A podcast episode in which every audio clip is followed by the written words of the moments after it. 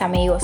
Ya estoy de vuelta otra vez con ustedes en nuestro capítulo número 3 de esta serie de episodios donde conversaremos sobre temas relacionados con la comunicación en redes sociales. Ustedes saben, ese virus comunicacional del que nadie escapa. Si usan redes sociales y están en el mundo digital en cualquiera de sus plataformas, de seguro ustedes deben saber lo que, lo que es un filtro o por lo menos se han topado con algunos de los tantos memes sobre lo que el filtro tapa o modifica. Pues sí, tal como leyeron en el título de este episodio, hoy les traigo un poco sobre la falsedad que en muchas ocasiones se muestra en nuestras redes, sobre la falsa positividad las 24 horas. Entonces, quédense, que esto comienza ya. Este es un podcast para inspirarte y para aprender de conjunto.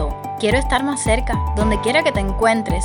Quiero conectar, compartir, dialogar y que entre nosotros la comunicación fluya. Haré de cada episodio un encuentro creativo. Soy Natasha y juntos, ustedes y yo, lograremos comunicar a tu favor. Nuestra sociedad ha relegado una parte importante de la vida cotidiana a Internet. Para muchos, la comunicación y la obtención de información tienen lugar casi exclusivamente en la red. El hilo de noticias de Facebook hace las veces de revista de actualidad. Google, de enciclopedia universal, y aplicaciones como Messenger, WhatsApp o Telegram sirven para comunicarse con amigos, compañeros de trabajo o hasta la propia familia. Y es que hoy encontramos casi todo lo que buscamos en línea. Y eso es algo que también saben las grandes compañías. Por ejemplo, Google, Facebook o Netflix o Instagram son conscientes de la importancia de su servicio para la sociedad por ello, trabajan constantemente en sus algoritmos para hacerlos cada vez más personalizados. Ya saben, más amigables y hasta adictivos. De tal modo que solo nos muestran la información que creen que es relevante para nosotros y sacan funciones cada vez más naturales o bellas según los estereotipos sociales, como los filtros.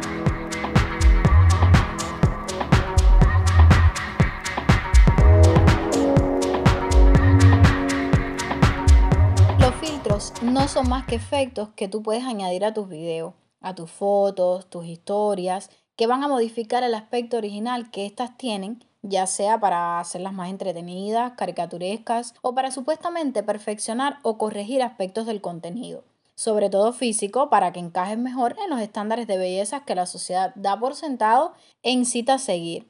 Pero visto de esta manera, ¿qué puede tener de perjudicial una opción que puedo no elegir a mi gusto? Pues precisamente, por muy simple que parezca, los filtros son más complejos y han creado más trastornos de lo aparentemente perceptibles. Y es que al usarlos se niega la realidad y en consecuencia se agudizan inseguridades desencadenadas por una fisionomía digital. La mayoría de las fotos que vemos en las redes sociales tienen algún retoque digital de tipo estético. Los filtros virtuales distorsionan la realidad configurando un nuevo estándar de belleza, un ideal inalcanzable que se aleja de esa naturalidad y se acerca a estereotipos que sí están naturalizados. La búsqueda de perfección en las redes sociales afecta directamente la percepción de la persona en sí misma, su seguridad y su autoestima. Y es que los filtros y las redes sociales afectan directamente, por así decirlo, en la configuración de la identidad de quien los usa e interfieren en la aceptación propia y la que se genera en el mundo virtual. Y créanme mis amigos, esto es bien grave, porque va a atentar contra la salud física y sobre todo emocional de cientos de personas, generando inseguridades y trastornos de personalidad. A ti que me escuchas, que accediste a nuestro canal por mil y unas razones, este espacio es creado por y para ti, para juntos crecer. Proyectar un cuerpo y un estilo de vida perfecto a través de las redes sociales se ha convertido en parte de la cotidianidad de muchos de los usuarios de estas herramientas digitales. Y es que encajar en un prototipo de belleza específico es el objetivo. Pero ¿qué hay detrás y qué esconden esas imágenes? No es un secreto que en plataformas como Instagram el uso de filtros en las fotos es muy común, al igual que la implementación de programas de edición para estas publicaciones. En Inglaterra hubo un caso de un influencer que no salía de su casa debido a que los usuarios solo la veían en redes sociales mediante filtros, y como en persona no lucía igual, permanecía encerrada en su hogar. Situaciones como esas nos dan una idea de la magnitud de esta situación. En las investigaciones se dio a conocer que la chica había tenido varios intentos de suicidio. En el caso de las personas con trastornos alimenticios, la exposición a estándares de bellezas irreales en redes sociales puede ser un caldo de cultivo que empeora trastornos como la bulimia o la anorexia, aunque no son la única razón.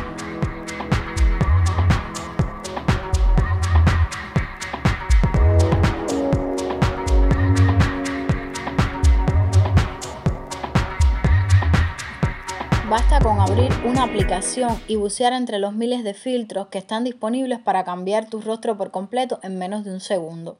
Aquellos filtros graciosos que diseñaban las aplicaciones pronto dieron lugar a modificaciones virtuales que en ocasiones pueden ser imperceptibles para el observador despistado. Labios más grandes, pestañas voluminosas, narices pequeñas, pómulos marcados, contornos más delgados y pieles tan lisas como unificadas. Y es que al final esa cara o ese cuerpo no es la misma. Pero ¿qué pasa cuando el filtro ya no funciona? ¿Qué pasa con la percepción de la imagen que devuelve el espejo? ¿Se han preguntado alguna vez hasta qué punto puede influir la vida virtual en la realidad física? Bueno, aunque les parezca insólito, les voy a regalar este dato. La Sociedad Estadounidense de Cirugía Plástica Estética confirmó que mientras los pacientes llegaban con imágenes de terceros como inspiración, se hacían cada vez más común que los pacientes llegaran a las clínicas con fotos de sus propios rostros editados con filtro. ¿Qué les parece? A ti que me escuchas, que accediste a nuestro canal por mil y unas razones, este espacio es creado por y para ti, para juntos crecer. Un filtro es también todo aquello que decantamos antes de publicar las inseguridades y miles de requisitos que nos autoexigimos previo a pulsar el publicar. Un filtro que falsea es también querer demostrar que la vida es perfecta, que se basa en desfiles, comidas caras, moda, tendencia, vida lujosa y felicidad 24 por 7. No significa que debas publicar en tus redes todo cuanto te sucede, solo que no está bien fingir o anhelar tener lo ideal y llevar una vida que se es incapaz de sostener y en consecuencia solo crea mayores desánimos en quienes no están seguros de sí mismos y creen todo cuanto ven. Respetar el contenido de los demás es premisa y concientizar que no todo lo que vemos es tal cual y que la realidad es la que se vive y no la que lleva like nos hará vivir en un mundo y un entorno más saludable y creíble.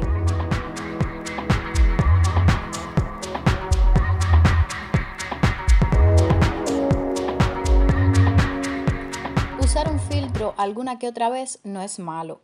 La clave está en no abusar de ellos para pretender lo que no somos, porque muchas veces las redes sociales exponen solo una parte de la realidad y por demás editada. Más importante aún es estimular entre nosotros el contacto personal y las relaciones reales.